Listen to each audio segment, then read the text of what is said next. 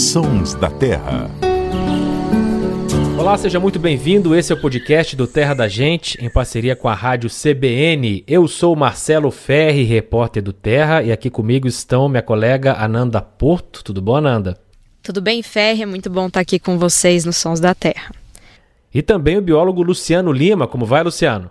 Tudo bom, Ferri? Tudo bom, Anando? Prazer enorme estar com vocês aqui para mais um Sons da Terra. E a gente continua a série que nós começamos na semana passada sobre os cantos mais bonitos do Brasil. E olha, não foi a gente que escolheu, tá? Para não dar polêmica. Quem escolheu foram os seguidores do arroba Terra da Gente no Instagram. A gente fez votações lá e demos três opções. Por exemplo, para essa semana, as opções eram Curió, Bicudo e Cardeal do Nordeste, que muita gente também chama de galo de Campina.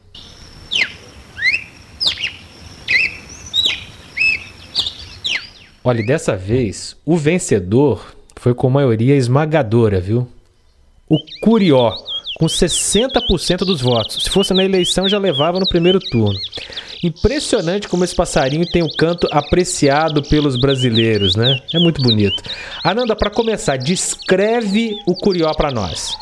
Bom, o curió é uma ave que eu particularmente acho muito bonita, mas ela não é uma ave colorida, né? Não, não tem tons vibrantes como, por exemplo, a gente mencionou o canário, enfim, outras aves aí. Mas ele é uma ave muito bonita, o macho e a fêmea são bem diferentes, né? Essa característica mais forte em evidência é no macho. As penas do, do macho, elas são basicamente em duas cores, né? Ele é predominantemente, né, com tons de preto e castanho, né? A cabeça, o dorso, que seria a região ali das costas, a cauda e até parte da garganta ali é em tons são em tons de preto, né? Na verdade é um tom só. É, é, preto, predominantemente preto. E a parte da barriga, assim, que seria a parte inferior, a, a barriga, o peito mesmo é castanho e dá um contraste do castanho para o preto que fica bem bonito. Mas é uma ave mais discreta, né? Não, não, não é assim vibrante aos olhos, mas tem sua beleza sim. Eu particularmente gosto bastante. A fêmea e o jovem, né? Do curió são mais discretinhos, mais apagadinhos, em tons pardos assim. Ele é uma ave que não é muito grande, não ultrapassa assim os 12 centímetros, mas tem uma potência na voz assim impressionante. O canto é muito marcante. Todo passarinheiro reconhece e admira aí um canto do curió. E o, uma outra característica dele é o bico, né? Que é bem bem específico dessas aves que se alimentam de semente, que é um bico mais curtinho e, e grosso mesmo.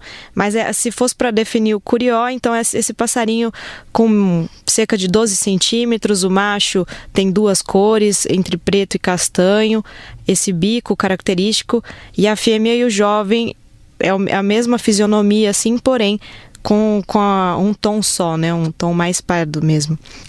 E é curioso porque o curió, curioso que o curió, hein, é, tem uma ampla distribuição pelo Brasil, né? Só que a, o grande tchan aí é que dependendo da região ele tem um, uma voz, um sotaque, vamos dizer assim, né? Então vamos ouvir agora, primeiro, o curió paranaense.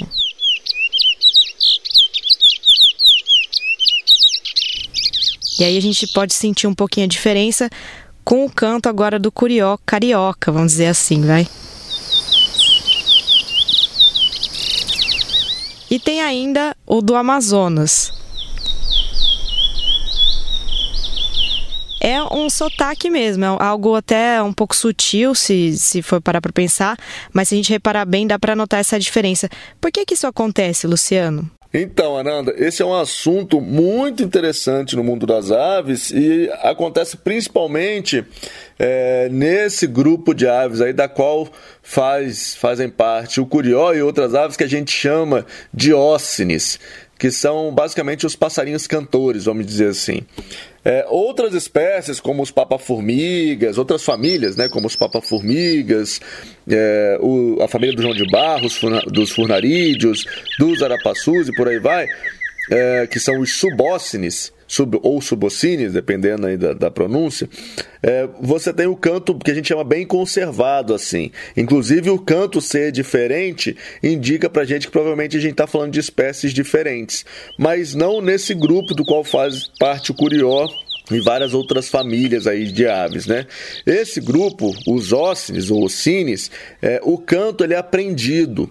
Então, é, isso dá a possibilidade de haver uma variação muito grande. No momento ali que o filhote está aprendendo o canto do pai, pode entrar uma variação e ele aprender um canto um pouco diferente, ou colocar as próprias notas deles, assim, vamos dizer assim.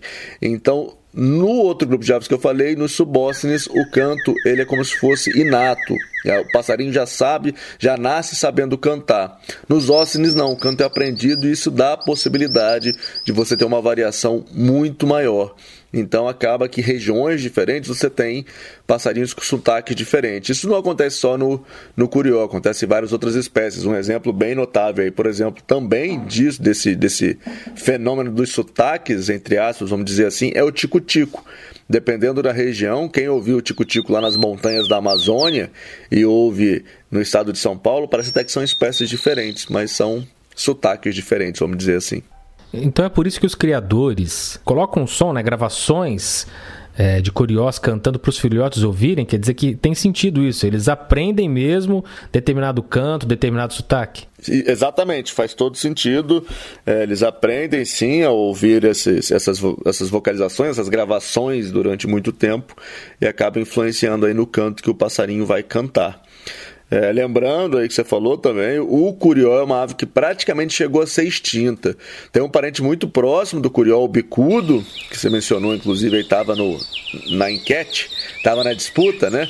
É um bicho que praticamente desapareceu e o curió chegou bem perto disso também, porque as pessoas pegavam muito essa ave para cativeiro. É, nos últimos anos você está tendo alguma recuperação, a gente está começando a ver eles aparecerem de novo. Eles vivem ali na na borda da mata, principalmente em áreas brejosas. E é um passarinho que toda vez que eu saio para passarinhar encontro um, eu fico super feliz. Esses dias apareceu um na porta da minha casa aqui na Serra da Bucaina. Eu ganhei um dia só de acordar, estava tomando café aqui e comecei a ouvir um curió cantar na porta de casa. É, enfim, é um bicho que sofreu muito com essa questão do tráfico de animais silvestres, que a gente já falou aqui. Felizmente, uma prática cafona, horrível aí, que está cada vez mais saindo de moda, né? Passarinho, lugar de passarinho cantar é na natureza. É, pois é, mas assim como o canário que nós citamos no episódio passado, o curió é uma das espécies mais criadas em gaiolas. Aliás, é uma das espécies de passarinhos mais apreendidas pela Polícia Federal no tráfico de animais.